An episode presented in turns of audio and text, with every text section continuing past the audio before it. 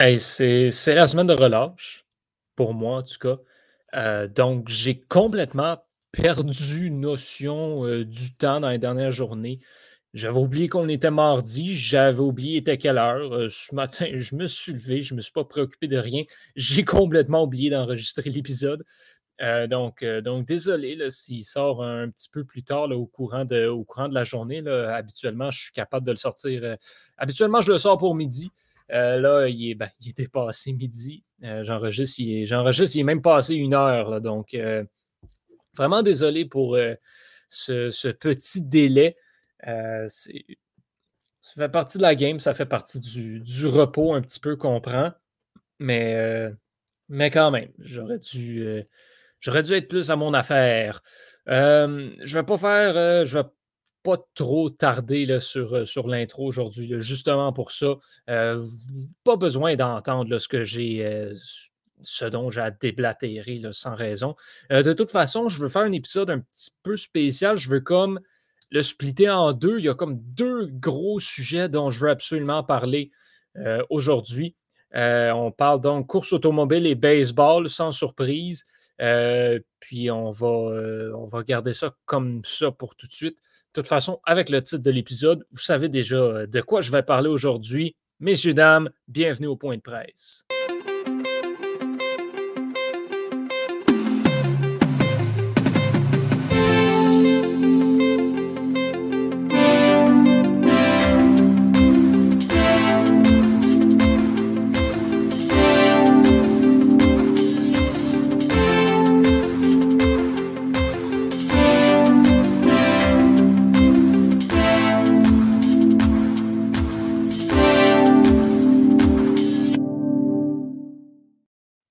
Donc, euh, course automobile en premier, parce que la semaine dernière, je vous avais parlé de la W Series.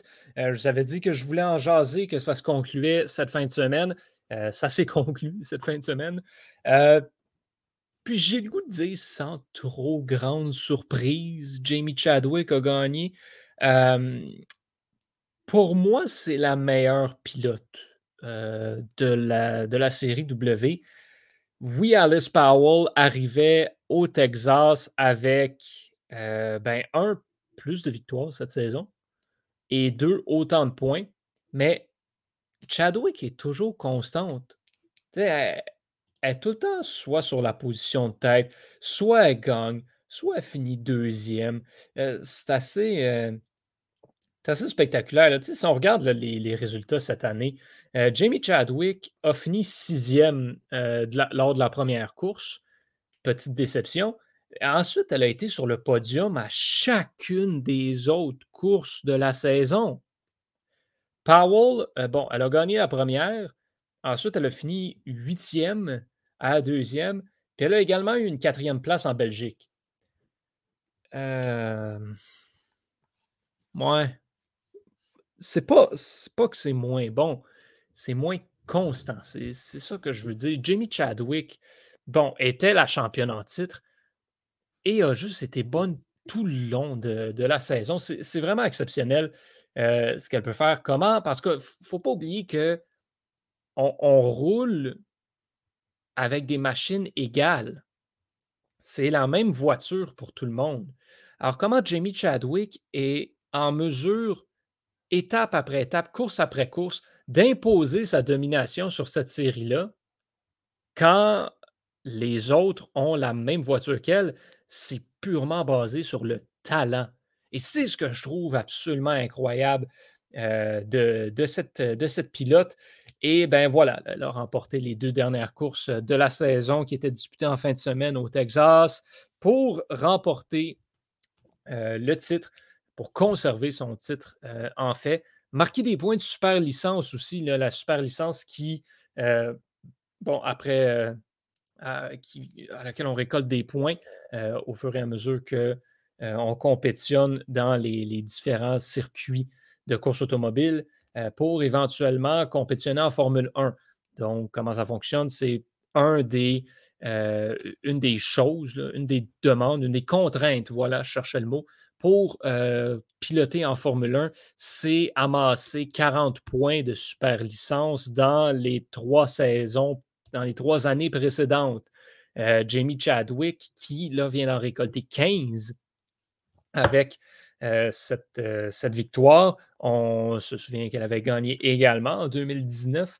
Donc, elle, elle, se bâtit de quoi de solide? Elle est après se bâtir une réputation. Moi, je ne me cacherai pas de dire que Jamie Chadwick est probablement la meilleure pilote de course automobile, ben du moins de formule, euh, de single-seater, de monoplace au monde. Pilote femme. Euh, parce que pas mal toutes les grosses gommes, de toute façon, sont dans la série W. Donc, je suis, euh, je suis content pour elle, honnêtement, pour Chadwick. Je pense qu'elle le mérite et sa réputation ne va que croître par cette victoire. J'ai hâte de voir par contre où on s'en va pour les prochaines années. Euh, est-ce que Jamie Chadwick va revenir en série W l'année prochaine? Elle n'aura rien à gagner, euh, étant donné que, bon, mis à part retenir le titre, elle ne pourra pas faire de points de super licence euh, l'année prochaine. Mais est-ce qu'on ne serait pas tenté d'essayer de faire le saut ailleurs? Euh, je me questionne. Euh, questionne là-dessus. Elle a, euh, bon, cette année, elle a compétitionné dans, d'autres, circuits, notamment la, Extreme E. avec, c'est, assez, assez, drôle, le, Extreme E, en toute honnêteté. C'est comme des grosses compétitions de, courses de véhicules tout-terrain. C'est quand même assez spécial et assez pas pire à regarder. C'est divertissant euh, pour le moins. Et ben, moi, pour moi, elle pourrait, elle pourrait retourner en Formule 3. Ça, c'est sûr et certain. elle a compétitionné là, déjà en Formule 3 dans, en Asie, puis au Royaume-Uni dans les dernières années également. Donc, elle pourrait retourner là. Euh, la Formule 3, c'est ce qui s'apparente le plus à la série W aussi. donc, moi, j'aimerais ça l'avoir retourné là. Euh, est-ce que dans les prochaines années, dans un avenir rapproché, elle pourrait aller compétitionner sur le circuit de peut-être de Formule 2 euh, international, sur le même circuit que les hommes, même sur le circuit régulier de Formule 3? Je pense que oui. Moi, j'aimerais ça. J'aimerais ça l'avoir essayé. Elle prend de l'expérience un peu partout en ce moment. Elle va en chercher où elle peut. Euh, c'est sûr que les opportunités pour les femmes ne sont pas assez présentes dans le monde de la course automobile. Euh, et j'aimerais aussi voir, euh, Williams lui donner un peu plus de, un peu plus d'exposure, si je peux me permettre le terme, le terme anglais là-dessus. Jamie Chadwick, qui est pilote test pour l'écurie Williams en Formule 1, je dis pas que ce serait l'idée du siècle nécessairement au point où elle en est rendue dans son développement comme pilote, mais j'aimerais pas ça la voir une fois. Une fois d'ici la fin de la saison, piloter une des séances d'essai. Une des, une des pratiques libres euh, une des séances d'essai libre dans un des grands prix qui restent, juste pour souligner sa victoire en série W, mettons. Je pense que ce serait juste cool, ce serait bien, ce serait le fun. Euh, bon, est-ce qu'elle est prête pour ça? Je ne sais pas. Il y en a qui vont dire que non, mais le principe que je vais amener, qui est un peu désolant dans, dans toute cette histoire-là, c'est que Jamie Chadwick, qui est justement rendu potentiellement à, ce niveau-là, a 23 ans. À 23 ans, dans la Formule 1 d'aujourd'hui, commence à être tard. Fait faut que ça arrive. Si, Jamie Chadwick est pour avancer dans le monde de la course automobile, il faut que ça arrive comme là faut que quelqu'un y donne sa chance là. Parce qu'après ça, il va être trop tard. si, on compare avec certains pilotes euh, qui sont sur la grille en Formule 1 en ce moment, gardons en tête que Jamie Chadwick, 23 ans, est en Formule 3. Max Verstappen, 24 ans, est à sa quoi? Quatrième saison en Formule 1. Puis là, il est peut-être le meilleur pilote de la grande En tout cas, il mène, le, il mène le championnat des pilotes au moment, au point où on se parle. Fait que c'est pas. Euh, tu sais, un moment donné, quelqu'un qui. Quelqu'un qui va chialer avec raison. Là, ouais, voilà, Max Verstappen qui est rentré en fait en 2015. Hey, wow! C'est sa septième année en Formule 1. Septième année. Il y a 24 ans. Jamie Chadwick a un an de moins. Puis, tu sais, on ne peut pas dire qu'elle n'est pas bonne.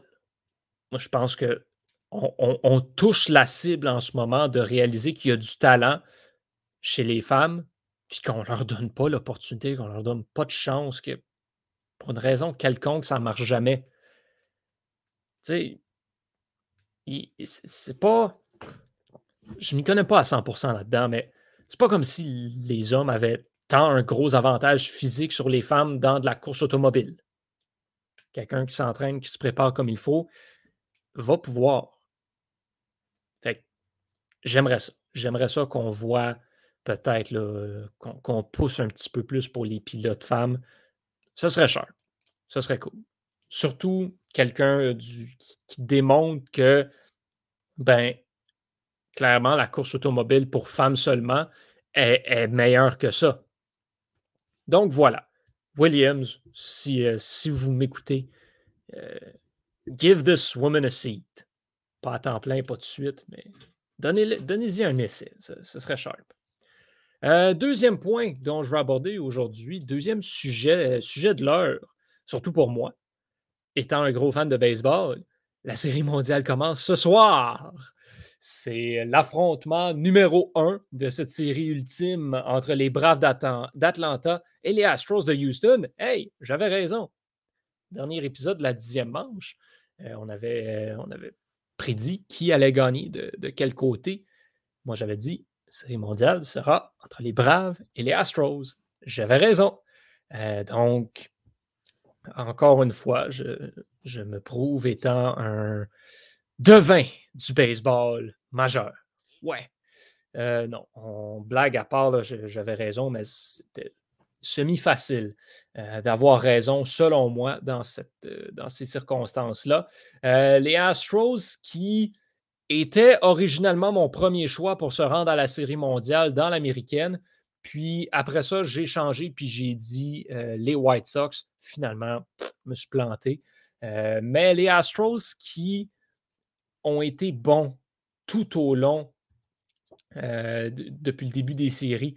Euh, vraiment, sont, sont excellents, mais c'est ça. Ils ont été bons, mais dans des séries qui, selon moi, ils devaient gagner. Je m'explique. Les Astros ont affronté en série de division les White Sox de Chicago, qui avaient eu une saison facile dans la pire division de la MLB, euh, qui arrivait là sans trop d'expérience. Les Astros, eux, ont gagné leur division, une division qui était assez relevée. La course aux séries a été très forte jusqu'à la fin. Et ils ont des joueurs avec un bagage d'expérience important. Ensuite, ils sont arrivés contre les Red Sox, qui étaient les sous-estimés, les underdogs depuis le début de la saison. Personne, du moins très peu de personnes, voyaient les Red Sox en séries éliminatoires. Là, ils se sont rendus en série de championnat, mais les Astros devaient de remporter ça. Ils étaient favoris pour remporter cette série. Là, on va avoir un vrai adversaire en les Braves d'Atlanta, qui, eux aussi, cependant, euh, ben, l'ont eu un peu facile. Euh, encore une fois, je m'explique.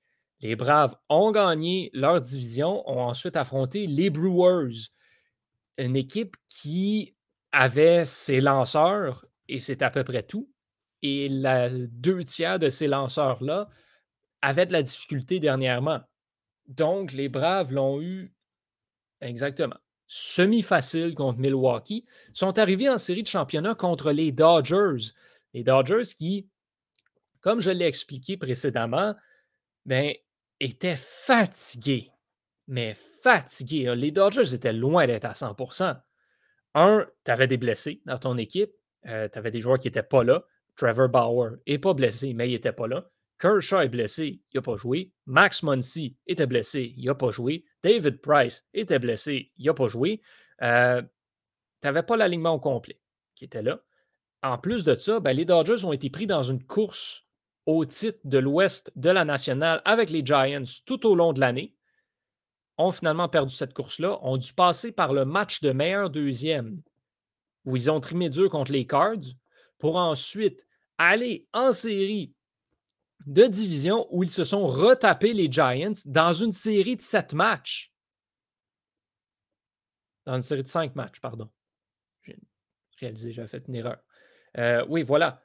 Pour ensuite débarquer en série de championnat contre les Braves qui les attendaient de pied ferme avec l'avantage du terrain.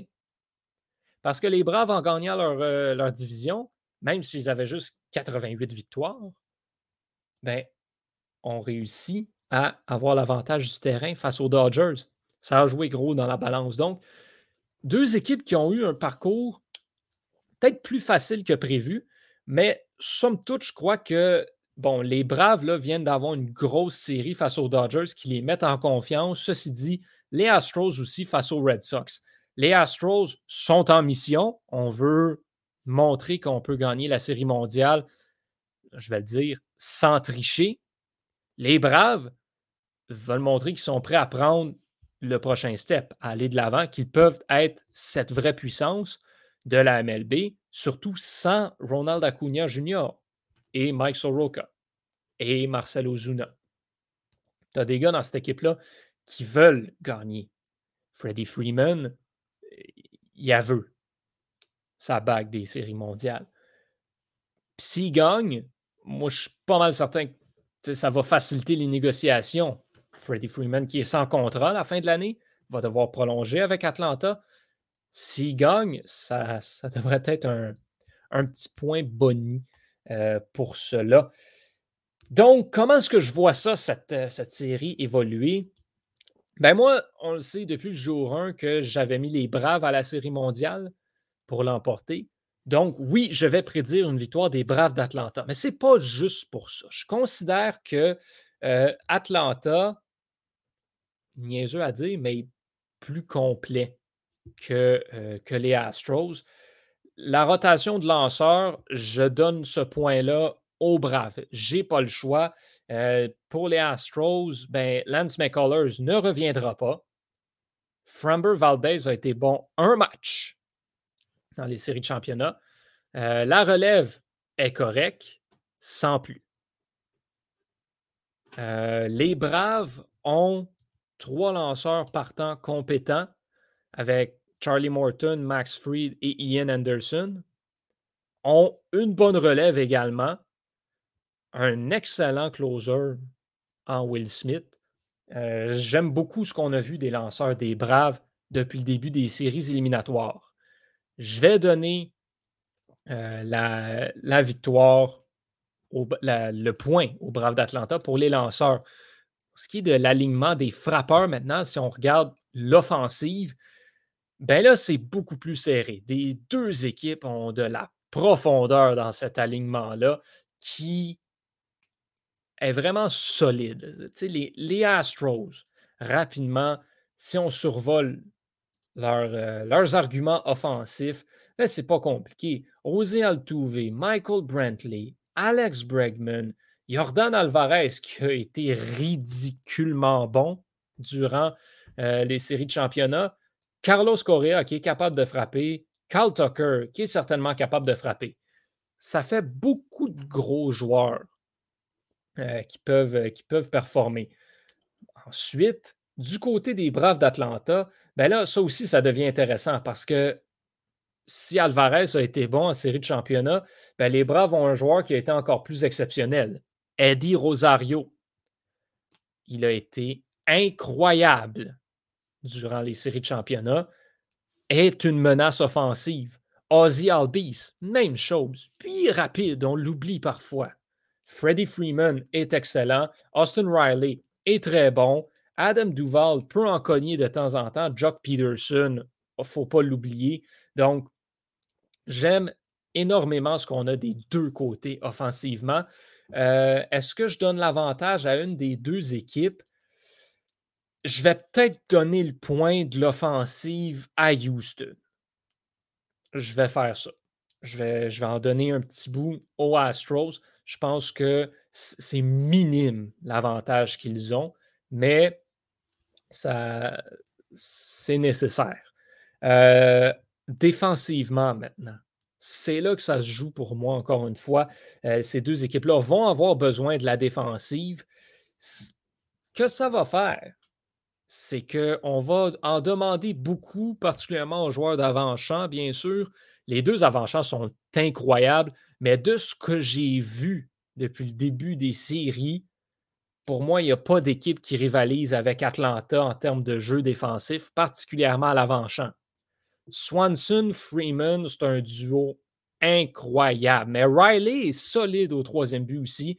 Puis Ozzy Albies est également très bon. Travis Darno, faut pas l'oublier. Quoique, on a vu des très, très, très beaux flashs euh, du receveur euh, des Astros, Martin Maldonado. Donc, tu as des bons points des deux côtés euh, défensivement.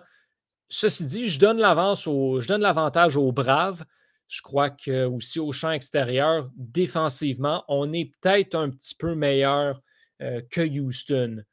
Il y a un autre point aussi qui n'est pas à négliger. On va avoir des matchs dans la Ligue nationale pour les Astros. Ça, ce que ça veut dire, c'est que tu as des lanceurs qui vont devoir frapper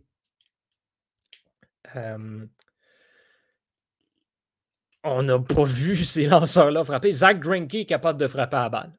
On le sait. Les autres, on n'en a aucune espèce d'idée. Fait je ne sais pas. Puis on a des frappeurs potables du côté des lanceurs euh, des, euh, des Braves. Je me souviens toujours que Max Fried a déjà été frappé comme frappeur suppléant. Euh, c'est pas rien. Donc, on, va avoir aussi ce petit edge du côté des Braves que j'aille pas non plus. Donc, globalement, je vais donner euh, la série mondiale aux Braves d'Atlanta. On veut aussi qu'on continue cette séquence d'équipes gagnantes différentes chaque année depuis 2014. On n'a jamais eu d'équipe qui l'a gagné deux fois dans cet espace de temps-là, puis même pas deux années de suite. je veux dire, deux fois tout court. On a eu les Giants, les Royals, les Cubs, les Astros, les Red Sox, les Nationals, les Dodgers, les Braves cette année. Euh, pour ce qui est du nombre de matchs, euh, je vais donner les Braves en 6. Houston va aller chercher deux matchs sans stress, sans problème. Euh, mais oui, j'ai confiance que les, Braves vont aller chercher cette série-là en six matchs. Le joueur par excellence des séries mondiales, qui est-ce que ce sera? Mais là, on a quelques options. J'ai parlé d'Eddie Rosario, euh, qui euh, ben, a comme été une espèce de machine durant les, durant les séries de championnat. Je crois que ça pourrait très bien être lui. à part si on a un lanceur qui sort deux sorties incroyables, je crois pas que c'est un lanceur qui va, le, qui va le remporter. Donc, je vais le donner à soit Eddie Rosario ou Freddie Freeman? Je pense que ça va être un de ces deux-là. Freddie Freeman, qui, dans les grands moments, se lève, est un excellent joueur dans toutes les situations. C'est le genre de joueur que tu veux avoir euh, dans ton alignement pour une série aussi importante que la série mondiale. Donc, voilà euh, ma prévision pour la série mondiale. Euh, on, a on a très, très peu de temps pour la rafale. Ça tombe bien parce qu'on n'a toujours pas de jingle. Donc, euh, le Canadien de Montréal a gagné un match. Wow! Incroyable. On avait raison à surréception. Euh, on n'avait pas raison sur le nombre de buts. Le Canadien qui en a marqué six. Mathieu Perrault en a marqué trois. Je m'excuse, mon Mathieu, mais tu aurais peut-être dû juste en marquer deux parce qu'il va falloir que quelqu'un m'explique pourquoi Détroit a enlevé son gardien quand il restait sept minutes au match. Mais regarde, on ne va pas chercher d'explication plus loin. On va apprendre cette victoire des Canadiens. Les Alouettes aussi. Les Alouettes ont gagné quoi? Quatre matchs de suite maintenant. Euh, ça va bien. Les Alouettes, surprenamment. Euh, puis, ben, le CF Montréal, de son côté, comme dans un trip de match nul. Euh, CF Montréal qui, quand, quand, on regarde ça, bon, là, en ce moment, on ne peut pas avoir ça. Euh, OK, Montréal. On a donc fait un contre Toronto samedi, un contre Orlando euh, le mercredi d'avant, 2-2 contre Philadelphie le samedi d'avant. Donc, ça fait trois matchs nuls de suite pour, euh, pour le CF Montréal. Écoute, c'est mieux qu'une défaite. là, il reste trois matchs à la saison. Est-ce que le CF Montréal va pouvoir se tailler une place en série? Ouais, je pense que oui. Je pense qu'ils vont le faire. Ils vont rentrer par la porte d'en arrière. Puis de toute façon, ben, Nouvelle-Angleterre est un peu trop fort euh, cette année. Fait qu'ils ne gagneront pas euh, total tout. Mais je pense que Montréal peut faire les cires. Pourquoi pas? Ce, serait bien. Ce serait le fun. Allez le, allez le CF. Euh, parlant de soccer, West Ham, j'avais prédit pour, pour la semaine dernière, j'avais prédit une victoire contre, contre Genk est un match nul contre Tottenham. West Ham a gagné contre Genk. Il a gagné contre Tottenham aussi. Euh, victoire, victoire surprise. Antonio qui a marqué à la 72e minute euh, pour, donner, euh, pour donner le point à West Ham, qui ben, marque des points importants au classement. West Ham qui, si la saison se terminait aujourd'hui, irait en Ligue des Champions. quatrième position pour les Hammers, derrière Chelsea, Liverpool et Manchester City. Liverpool qui a d'ailleurs absolument ouvert Manchester United. Euh, lors de leur dernier match. Mo Salah est vraiment très bon dernièrement.